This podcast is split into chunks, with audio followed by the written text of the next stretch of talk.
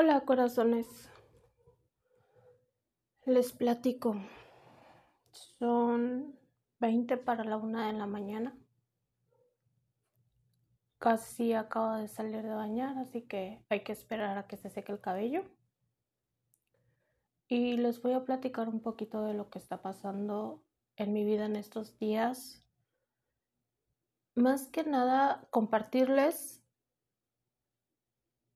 la manera práctica, desde un modo práctico, la parte de lo que les he compartido este pues en Instagram, en este podcast a lo largo de pues ya tres años que tiene este podcast y aunque la información ha ido variando en esencia, es hablo exactamente de lo mismo, la importancia de estar conectados con tu ser la importancia de la autoindagación, del autoconocimiento, de observarte y sobre todo de valorarte, de tomarte en cuenta y de honrar lo que estás pasando. Y eso es justamente de lo que hoy quiero hablar. En este momento, solo en este momento, eh, me encuentro pasando por una depresión y les voy a platicar un poquito de, del por qué. Es una depresión por un duelo que no me he dado el tiempo de vivirlo de manera auténtica. pues el 29 de septiembre más o menos, este, pues estaba yo arreglándome para ir a trabajar, me fui a trabajar, a mí me habían dicho que este, pues en otra, en otro hotel trabajó en, en, hotelería, en otro hotel habían dado de baja a 50 personas, más o menos, por cuestiones de ocupación, porque no está habiendo pues mucha demanda, mucha gente no quiso venir a vacacionar a Puerto Vallarta. Entonces, pues dieron de baja a esas personas. En el transcurso de ese día en mi trabajo, yo me sentí muy bendecida por tener un trabajo seguro.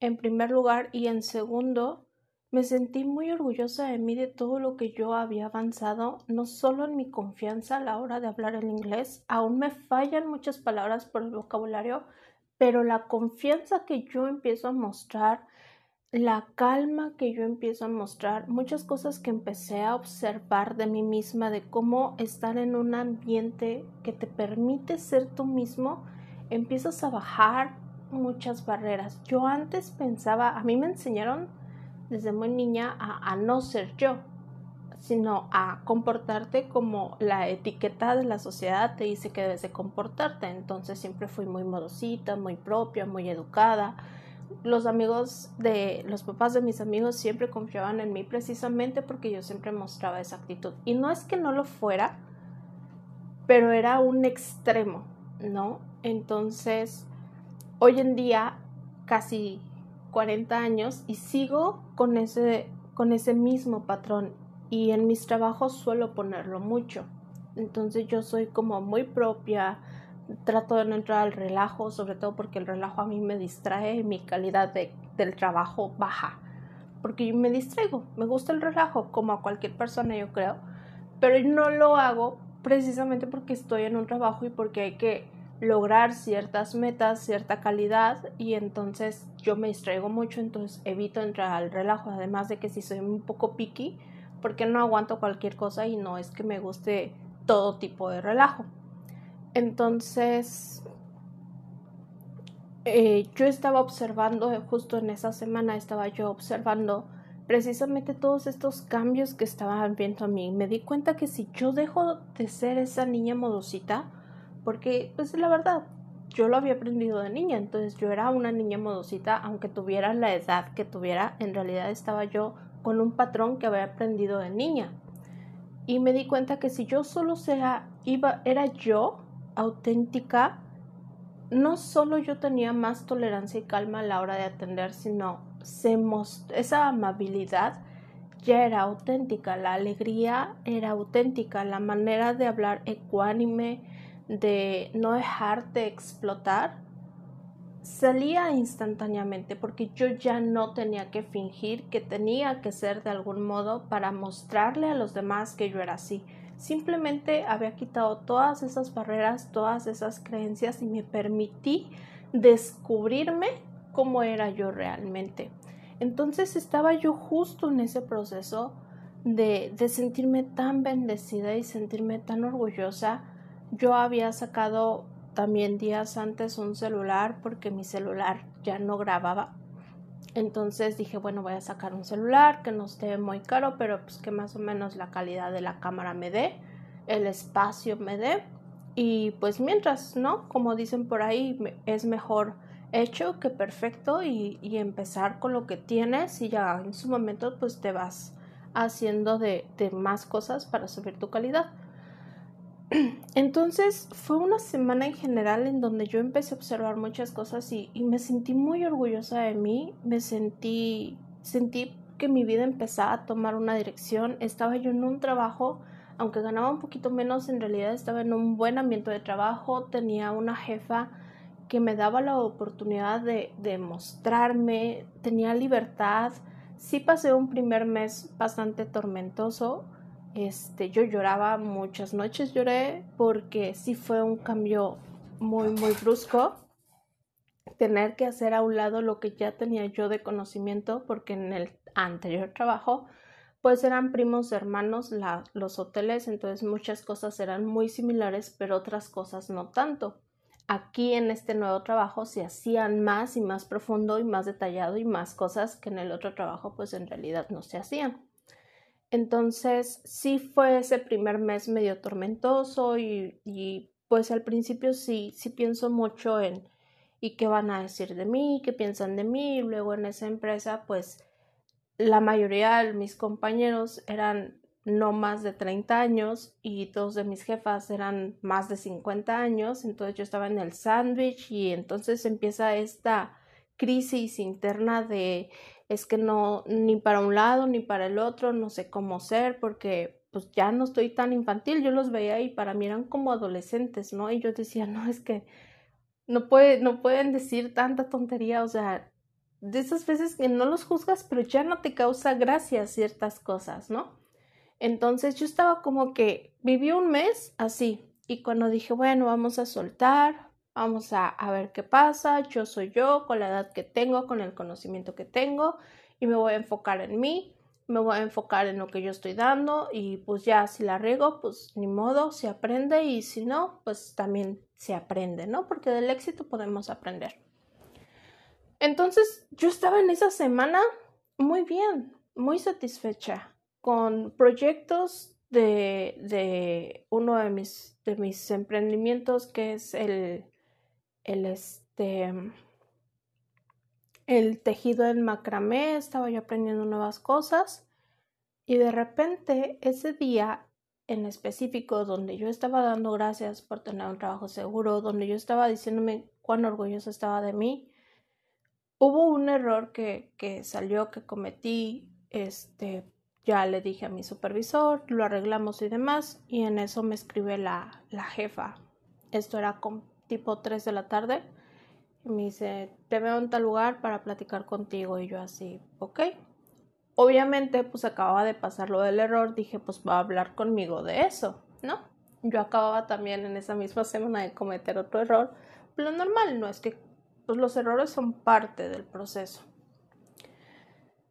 Pues cuando llegamos y estamos platicando, me empieza a decir que le daba gusto, que me veía muy, que estaba yo adaptada al trabajo, que le había dado gusto no escuchar a mi, este, por las referencias de mi anterior trabajo ese, desafortunadamente no fueron muy profesionales y pues no dieron buenas referencias de mí. Este, entonces ella, a pesar de ello, decidió darme la oportunidad de, de demostrarles si sí o si no de no quedarse con la opinión de una sola persona.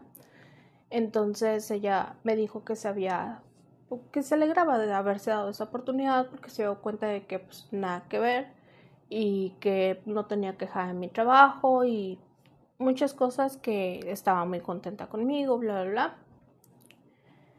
y después me, me suelta lo que para mí fue como una bomba y me dice que recién eh, el día anterior acababa de llegar un correo donde les estaba dando la indicación a varios departamentos de reducir la plantilla, entonces tenían que dar de baja a una a dos personas. Aquí en hotelería en temporada baja es algo muy común, que más o menos empieza a finales de agosto, septiembre Normalmente, pues ya si no te dieron de baja en septiembre, pues ya la libraste, ¿no? Porque a mediados de octubre se empiezan las recontrataciones. Y la mayoría de los hoteles manejan contratos de un mes. Algunos manejan ya después de cierto tiempo tres meses.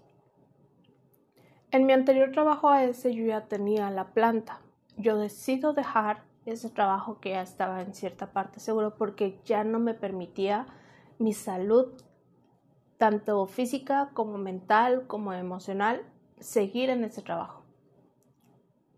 Y yo decido recordarme cuánto es, cuánto es mi valor, que no valía el, el salario y muchas cosas, seguir aguantando ciertos límites que yo ya pues no podía. Entonces decido dejarlo por la paz y retirarme en Santa Paz.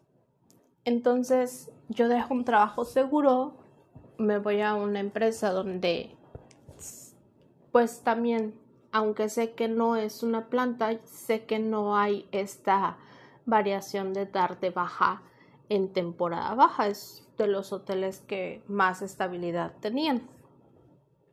O al menos eso era lo que yo tenía en mente pues ya tenía yo bastante que no, no trabajaba yo como por temporadas, estaba yo en hoteles buenos y tenía la, la, la, planta, entonces ya no estaba yo acostumbrada a eso.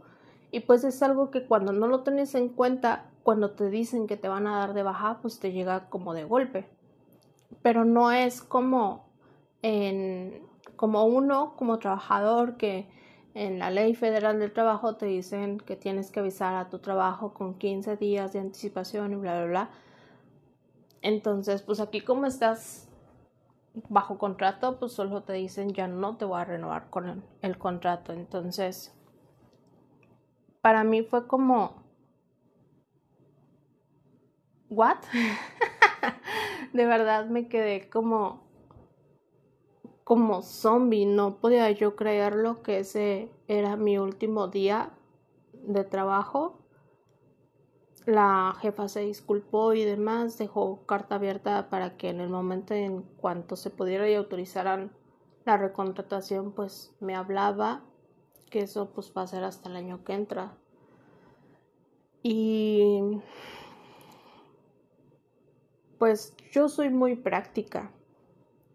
Yo, yo tenía muchas ganas de llorar, pero dije, no me voy a poner a llorar delante de la gente y y pues estábamos en, en, el lugar donde estábamos, pues todo tiene cristales transparentes, entonces pues todo el mundo te veía, entonces y todavía tenía que regresar a terminar de trabajar las dos horas y entregar el trabajo y dije, qué oso que me vean todas con llorando o con los ojos rojos y dije, no.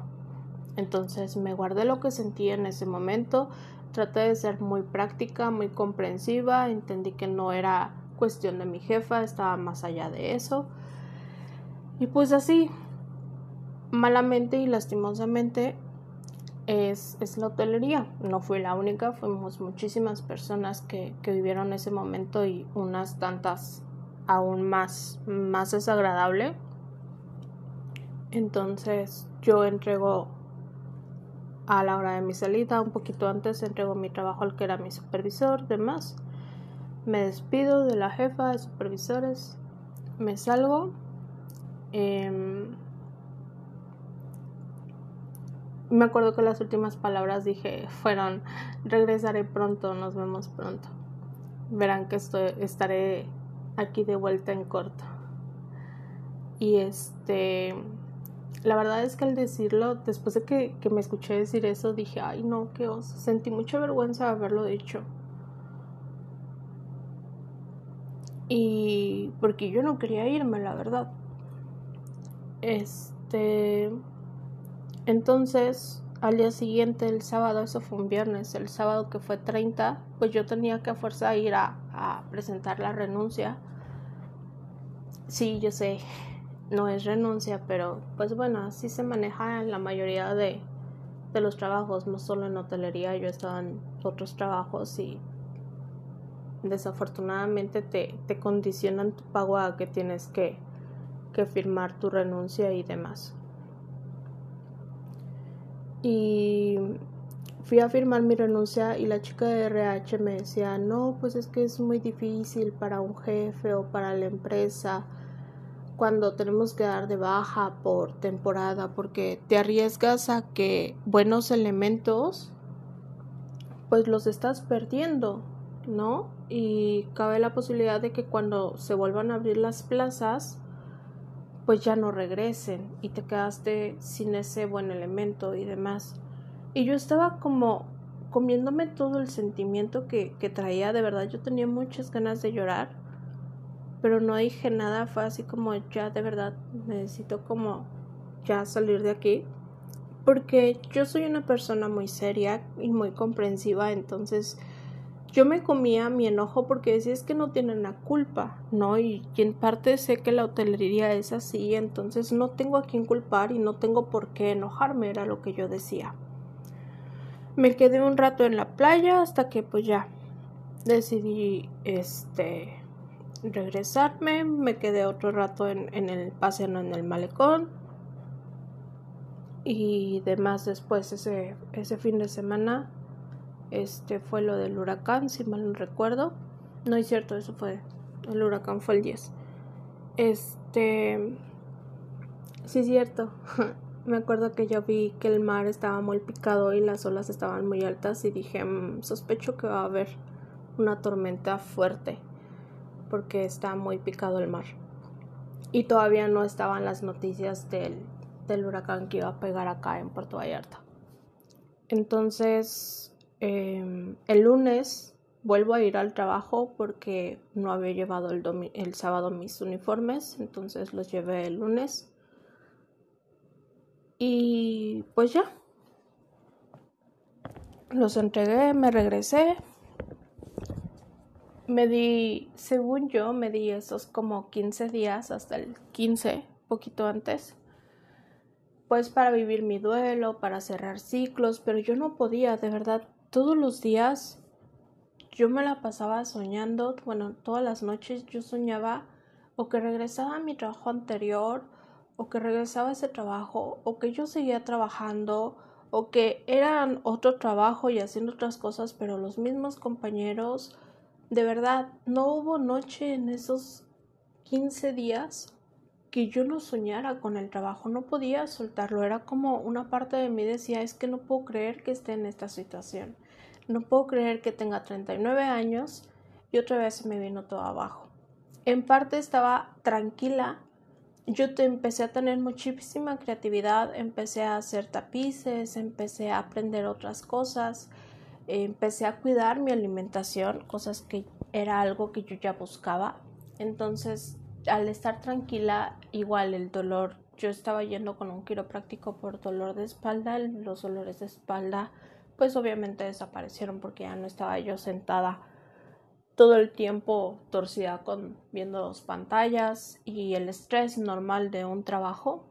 Entonces, al final pues sí mejoró un poquito mi calidad de vida pero también una parte de mí no, no lo aterrizaba.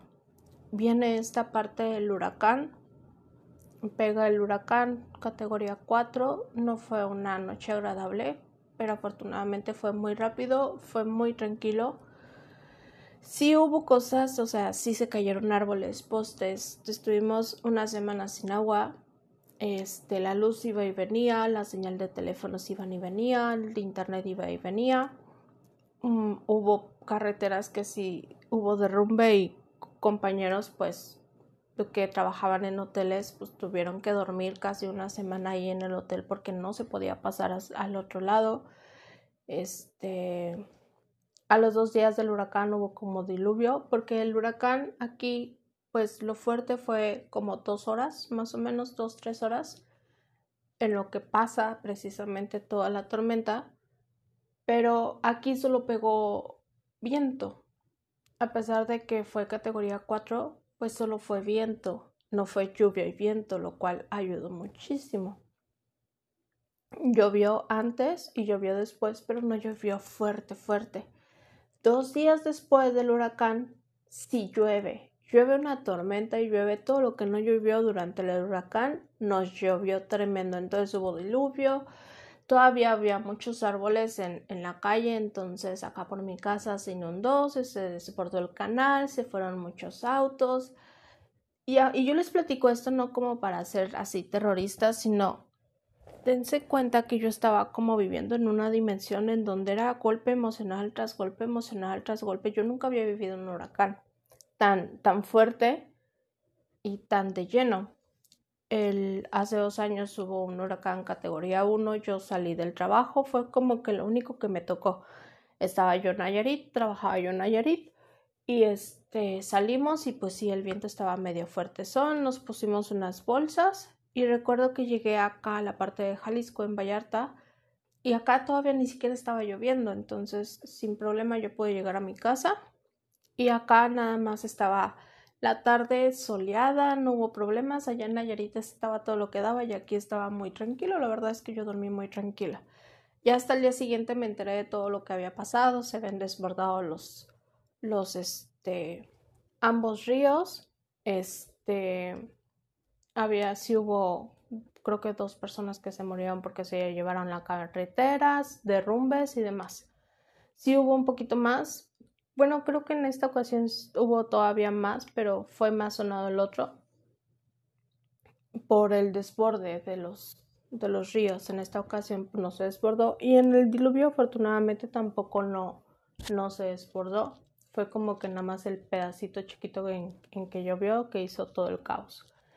Entonces, esto es como yo yo, yo soñaba todavía, me comía todo, yo hablaba con, con amigos y yo les explicaba que me había quedado sin trabajo y pues ellos en molestos y yo así de no, pero es que mira, yo los justificaba, yo comprendía y yo decía, no, Sheila, no te puedes tú enojar porque pues tú ya sabes que es así hotelería, tú sabes que no fue, no fue por por ellos, no es su culpa, fue una indicación que ellos recibieron y pues y pues así es la vida, ¿no? Entonces yo justificaba y comprendía todo lo que estaba pasando mientras yo me comía mis emociones y me comía todo lo que yo estaba sintiendo porque no lo estaba yo valorando, no le estaba yo dando su lugar a mis emociones y a mis pensamientos, porque esa es una trampa cuando estás en este camino de, de la autoindagación y de la espiritualidad, pues como nos dicen, yo una de las cosas que yo les comparto es que el sufrimiento viene de la historia que tú te estás contando. Entonces yo decía, no, si tú no te cuentas esta historia, pues no vas a sufrir. No tiene sentido que te la digas. El problema está en que no importa si en lo superficial, en tus pensamientos superficiales, tú no lo piensas tiene que ver con qué tan profundo está una historia y una creencia que te estás contando. Y es ahí donde nace el sufrimiento, es ahí donde tu vida se detiene. Entonces, internamente, porque yo lo traía muy interno, yo soñaba con el trabajo y que regresaba a trabajar y que tenía un trabajo y regresaba con los compañeros todas las noches. Entonces, claro que fue algo que me afectó y claro que me callé muchas cosas porque yo tenía que comportarme como una adulta, ¿no? No podía yo enojarme con las personas porque al final de cuentas ellos tampoco no tenían la culpa. Entonces, pues también todo este susto del huracán, estar solo, está oscuro y empiezas a ver como los árboles y pues hay un árbol aquí al lado de mi casa, entonces dije, donde se me caiga el árbol y me voy a quedar sin casa, no tengo trabajo, no tengo casa, es como la mente y la ansiedad. Yo estaba a punto de, de, un ataque de pánico por todos estos pensamientos y bueno, en el ratito que estuvo funcionando la señal de celular, pues estaba yo platicando con una amiga hasta que pues ya logré relajarme y demás. Y hasta que también pues ya falló las, las líneas y a mí me dio sueño, se calmó la tormenta, ya como para medianoche ya había pasado todo. Entonces ya doce y media, una, yo ya estaba con sueño, tranquila, y pues ya no había nada y pues ya me pude yo dormir tranquila. Y este, pues a los dos días de, de, del huracán que viene el diluvio, pues estaba yo más tranquila. Igual, aunque fue cerca de mi casa, pues realmente aquí en mi casa no pasó nada. Y como no, pues ahorita que no estoy trabajando no salgo, pues en realidad no es como que a mí me afectara, ¿no? Eso, esas partes logran como sacarme un poquito de todo este bucle de sueños de, del trabajo y ya sueño otras cosas. No me acuerdo, pero yo sueño otras cosas. Empiezo entonces, dije, bueno, ya pasaron los 15 días, ya pasó lo del eclipse, pues ahora sí a, a buscar trabajo. Y voy a una entrevista de trabajo, me doy cuenta de que había un par de vacantes del mismo trabajo que en donde yo estaba, que realmente ese departamento luego no suele haber muchos muchos este, solicitudes de trabajo. Entonces, muchas vacantes. Fui a una entrevista, la verdad es que de esas tienen tenían su programa de multiusos, multi sí creo multilabores. Ya es como todo lo desafortunadamente después de la pandemia aquí en hotelería se dio mucho de que si antes te cargaban la mano, ahora pues como las plantillas no eran completas, pero la actividad tenía que estar al 100, se dieron cuenta que una persona podía hacer chamba de dos o tres personas, entonces ya es ya se hizo todavía como más cargado en, en muchos hoteles. Entonces, pues no había, pues no, el caso es que no me quedé, yo no estaba muy contenta con el salario que me estaban diciendo, pero al final pues me dijeron necesitamos que seas más disponible y pues decidieron no darte la vacante. Y eso es muy feo porque te hacen creer que cuando tú estás segura de lo que quieres y eres muy específica y, y expones, yo trabajo de esta manera, eh, entiendo que es esto y entiendo esto, esto no es mi primer trabajo y empiezas a hacer preguntas de, ok, y entonces, ¿cuántas tus horas extras? Y entonces esto, ¿y cómo compensas? Y tienes bonos y cuando tú empiezas y se dan cuenta que no te pueden mangonear, pues no te contratan, pero te lo dicen como que la del problema eres tú. La que tú no estás con toda la disposición y abierta a, eres tú. Y entonces se vuelve un problema.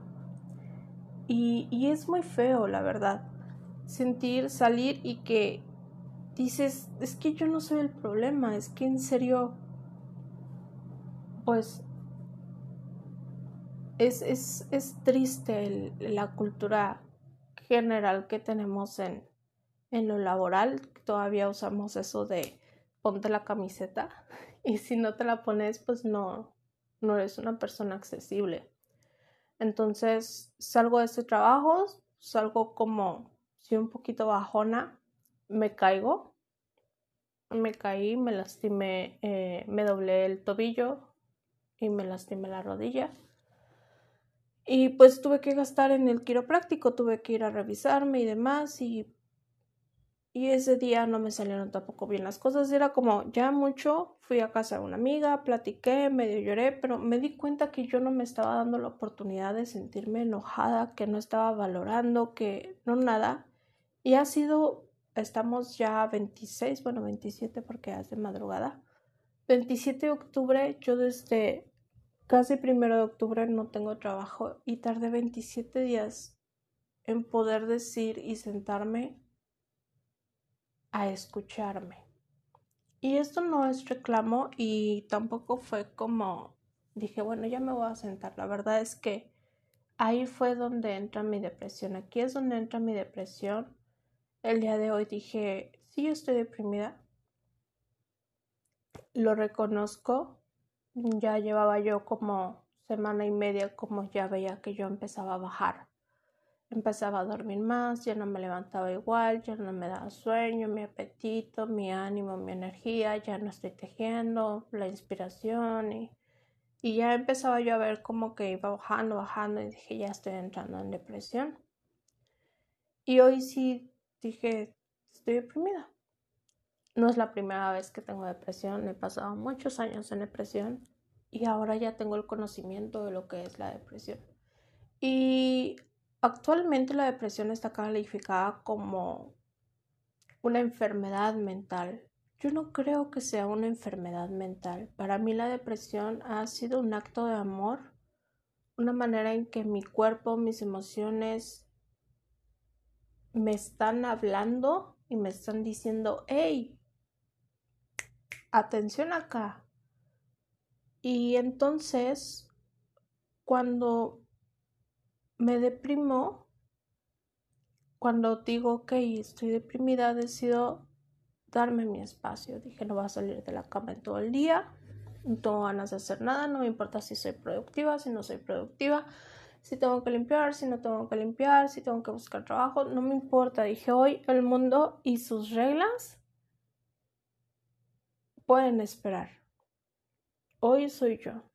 Si solo quiero perder el tiempo en TikTok, voy a perder el tiempo en TikTok. Si quiero perder el tiempo en Facebook, voy a perder, voy a perder el tiempo. Dije, no me voy a exigir nada, voy a perder el tiempo.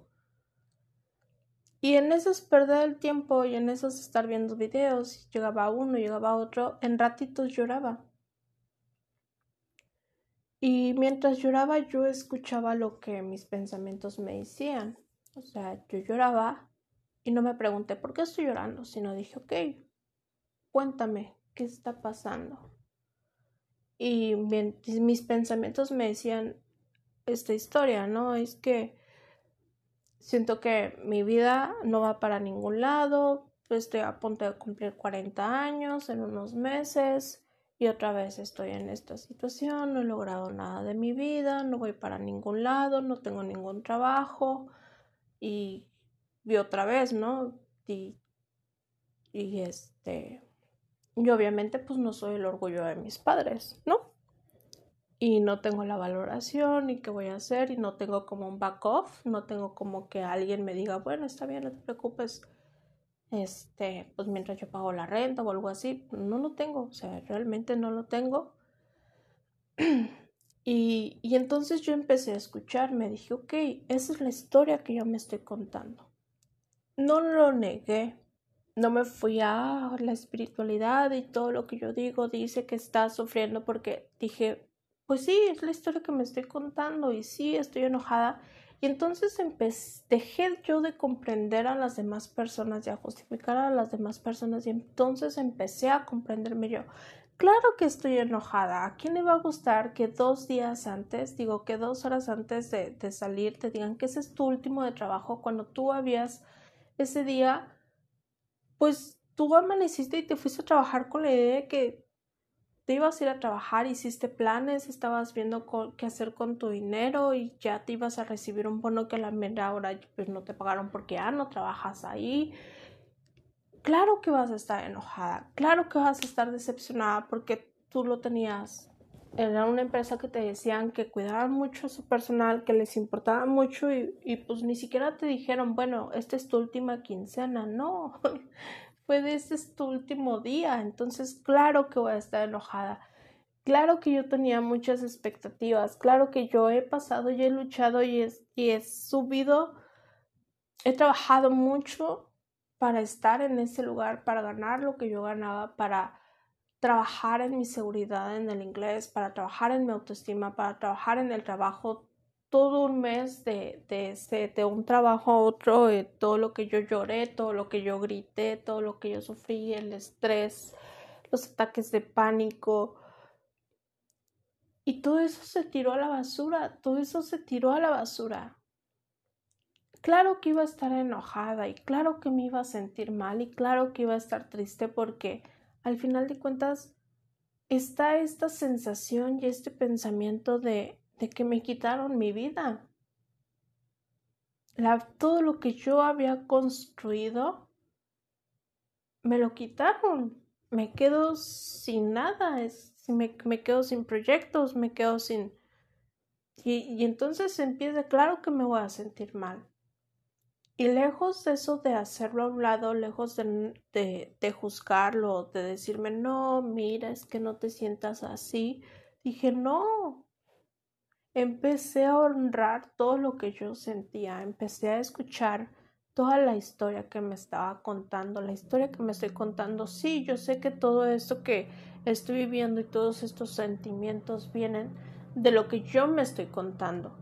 Pero lo que te estás contando, aunque no sea del todo verdad, tienen un significado y un valor para ti y lo tienes que observar, lo tienes que abrazar, lo tienes que honrar, porque es una parte de ti que se está sintiendo en este proceso de duelo, que una parte de ti está muriendo y no lo puedes hacer a un lado. Si tú lo haces a un lado, en mi caso fue se proyectó en forma de depresión, pero bien pudo haber sido una diarrea, una gripa, este, bronquitis, no lo sé.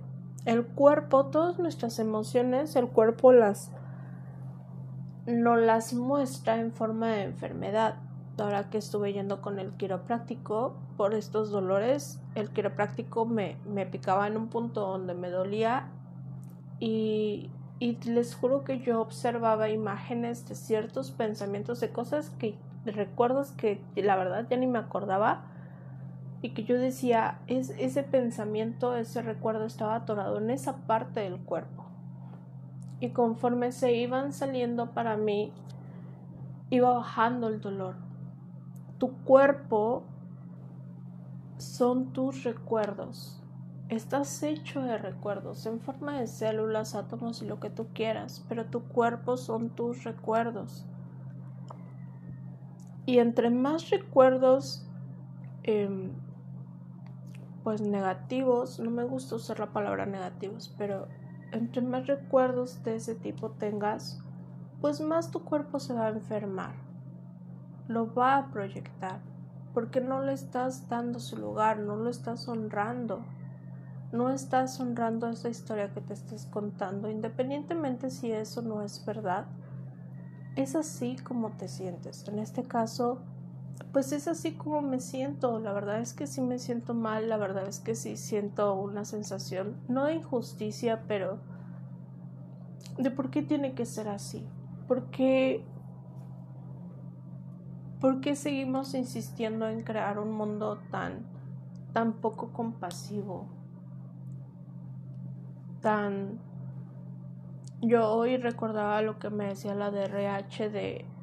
Es que es muy difícil para la empresa porque vas a perder un buen trabajador, bla, bla, bla. Y yo decía, ¿por qué no, por qué no le di, no tanto porque no le dije, sino fue como escuchar mi voz diciendo, Güey, no, lo más difícil es que te quedes sin trabajo de una hora a otra, porque no fue de un día a otro, de una hora a otra. Tú tenías un trabajo seguro, tú estabas haciendo planes y todo, y, y todo se mandó, se fue a volar.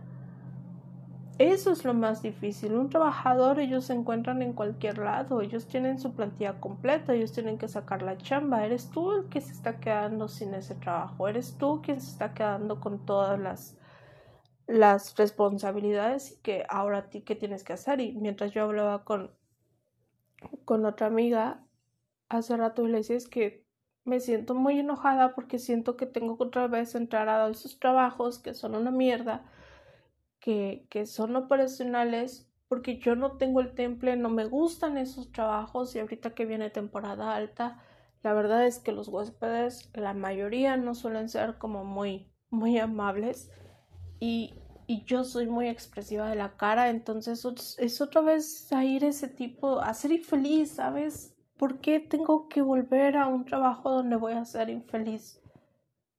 Y es como, como ese reclamo de yo ya lo tenía resuelto, yo no tenía problemas. Yo no me sentía que tenía problemas, no tenía todavía el trabajo, no era perfecto, estaba yo pasando eh, pues aprendiendo de todos los desafíos que se me iban presentando, pero no consideraba que tuviera problemas. Todo estaba hasta cierto punto resuelto y lo que no, pues lo iba resolviendo. Había una solución, pero en este momento, en este momento siento que me robaron todo eso. Yo ya lo tenía todo resuelto y, y de repente todo se va.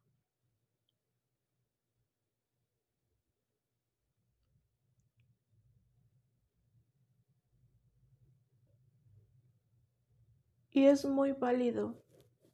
sentirme como me siento. Es muy válido la historia que me estoy contando y, y es válido darle el valor. Si en este momento no tengo la capacidad para comprender más allá de lo que ahorita comprendo, está bien y no voy a exigirme. Si ahorita mi, mi capacidad me da para estar enojada, pues voy a estar enojada. Yo sé que en algún momento llegaré a una comprensión, no comprensión y justificación hacia otros, sino comprensión hacia mí misma y mi propia situación. Lo veré desde un lugar más amoroso hacia mí, pero sin hacerme a un lado. Estos momentos de observación pueden a veces ser muy duros, porque no es sencillo. No es sencillo detener tu vida y, decir, ok, estoy deprimida y yo me voy a dar la oportunidad de escuchar a mi depresión qué me está diciendo. Y no juzgarla y no exigirme, sino estar para mí. Estar ahí para mí, para escucharme, para abrazarme, para decirme, que aunque ahorita siento que mi vida es una mierda, yo sigo teniendo un valor. Yo sigo siendo importante. Que aunque ahorita tal vez nadie pueda estar realmente para decirme cuán orgullosa estoy de ti y me lo demuestre, que sea más allá de palabras, decir, pues sí, en este momento, pues no me puedo ver ni en el espejo, pero sigo estando orgullosa, aunque ahorita siento que no he logrado nada, sé que lo he logrado.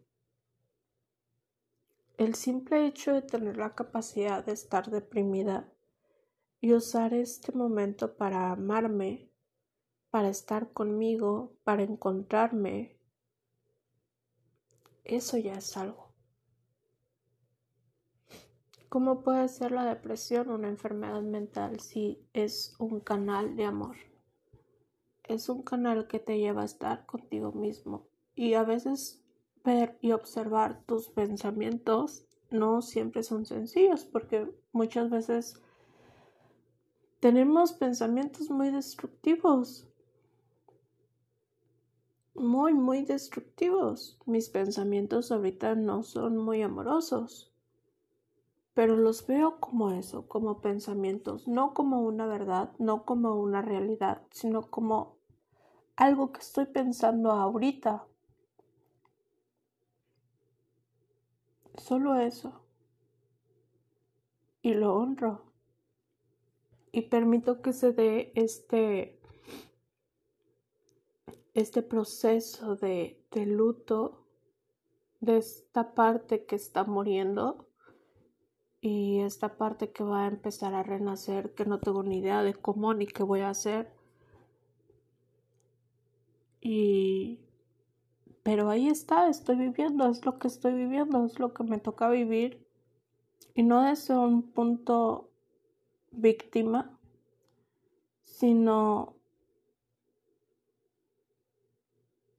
entender sobre todo sentir ser conscientes que no importa lo que estés viviendo, estás siendo cuidado por, por algo mucho mayor. Yo sé que el amor, ahorita mi capacidad no está al 100%, pero yo sé que el amor está detrás de todo esto. Y no es que el día de mañana voy a tener las respuestas y lo voy a entender, porque probablemente no. el amor no merece ninguna explicación. No me tiene que dar explicaciones. La vida no me tiene que dar explicaciones. Pero si yo le doy la oportunidad de mostrarle a la vida, de que me muestre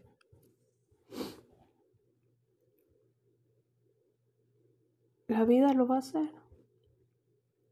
Que me muestre que, que me muestre cuánto me ama. recordarle a mis pensamientos que no importa qué tan destructivos sean mis pensamientos, yo sigo mereciendo amor. Y la vida me sigue amando. Y que en este momento, así como pues yo no hice nada para que me quedara sin trabajo, para que tuviera esta sensación de me corrieron de mi trabajo. Sé que la vida tiene la misma capacidad para, para que este, para que el nuevo trabajo llegue.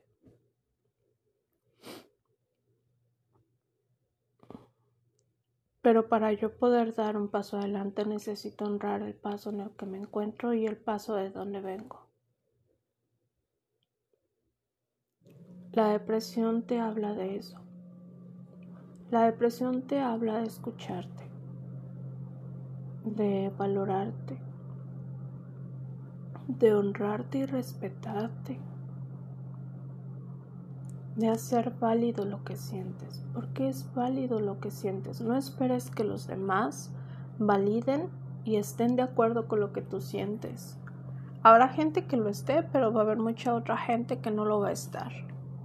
Pero ¿cómo, cómo vas a darle más importancia y más valor, más peso a otras personas si eres tú quien está sintiendo eso? Tú lo estás sintiendo, son tus pensamientos, son tus emociones. ¿Qué más valor le puedes dar? Tú así lo estés sintiendo, no es la verdad absoluta, no es la realidad, pero es lo que te está pasando porque así lo estás sintiendo ahorita y está bien. Permite que estas emociones surjan en ti, permite que estos pensamientos surjan en ti. Si sientes que, que esto es más de lo que puedes soportar, escríbelo. Escribirlo ayuda muchísimo, es una de las más grandes terapias.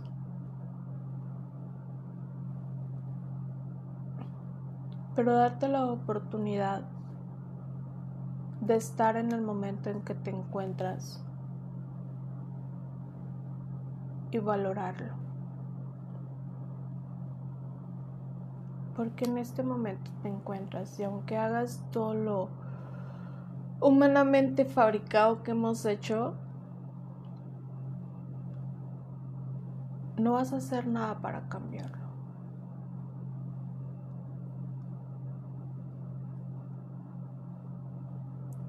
Y yo no sé si el día de mañana voy a estar con más energía o, aún tengo más que observar. Pero importa lo, el momento que estés viviendo. No pienses en si mañana, si tienes que ser productivo, si tienes que darte la oportunidad de que, de que la vida te muestre de manera amorosa su amor. Y sobre todo date la oportunidad de mostrarte a ti mismo tu amor. Porque muchas veces, aunque creemos estar enojados con la vida, con Dios, con las personas, con las situaciones, en realidad solo estamos molestos, muy enojados de nosotros mismos. Estamos avergonzados y no podemos perdonarnos nuestras actitudes, nuestros pensamientos, esa paz que muchas veces solemos perder y no encontrar, encuentra su origen en no perdonarnos, en no estar en paz con nosotros. No tiene nada que ver con lo de afuera, tiene que ver en cómo te ves a ti mismo, cómo te percibes a ti mismo y si tú puedes estar bien contigo mismo. Y si no estás bien contigo mismo, está bien. No tienes que obligarte. Ni siquiera porque yo lo diga o porque el mundo diga que eso es lo mejor y que eso es amor propio. Si en este momento no te estás amando, what the fuck, está bien. No te ames. Acéptalo. Velo. Si tú lo observas, vas a darte cuenta que no amarte no tiene sentido pero yo no te puedo explicar el por qué, tienes que vivirlo.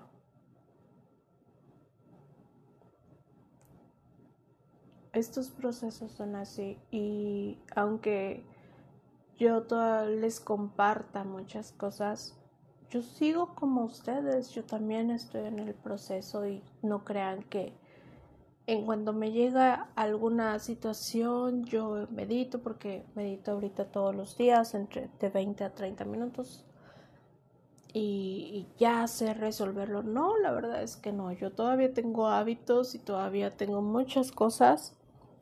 Todavía sigo reaccionando desde el pasado. Todavía está este recurso de entrar en depresión para poder escucharme. Pero no lo veo como una maldición. Si necesito hacer casita y desaparecer para comprenderme a mí y validar lo que yo estoy sintiendo y lo que yo estoy pensando, pues entonces así va a ser. Porque lo único que nosotros realmente tenemos es a nosotros mismos, a cada instante. Tú eres la única persona que puede validar lo que sientes y lo que piensas. Solamente tú sabes qué sientes y qué piensas. Solamente tú sabes lo que es ser tú. Así que haz las paces contigo. No siempre es sencillo, porque la percepción que nosotros tenemos de nosotros mismos suele venir muy contaminada de lo que la gente cree que nosotros tenemos que ser, porque pues así es, así nos crían, así nos acostumbran. Pero cuando empiezas a observarte te das cuenta que tú ya eres grandioso y tú eres magnífico, aunque no cumplas las etiquetas de la sociedad. Que resulta ser que lo mejor que te pudo haber pasado eres tú, ser tú. Y créeme, ese momento va a llegar. A veces puede durarte solo un instante, pero créeme, un instante es lo único que hace falta para reconocerte, para observarte, para verte. Solo un instante. Un instante es lo que hace falta para sanarte. Un instante es lo que hace falta para estar en paz contigo mismo. Solo un instante.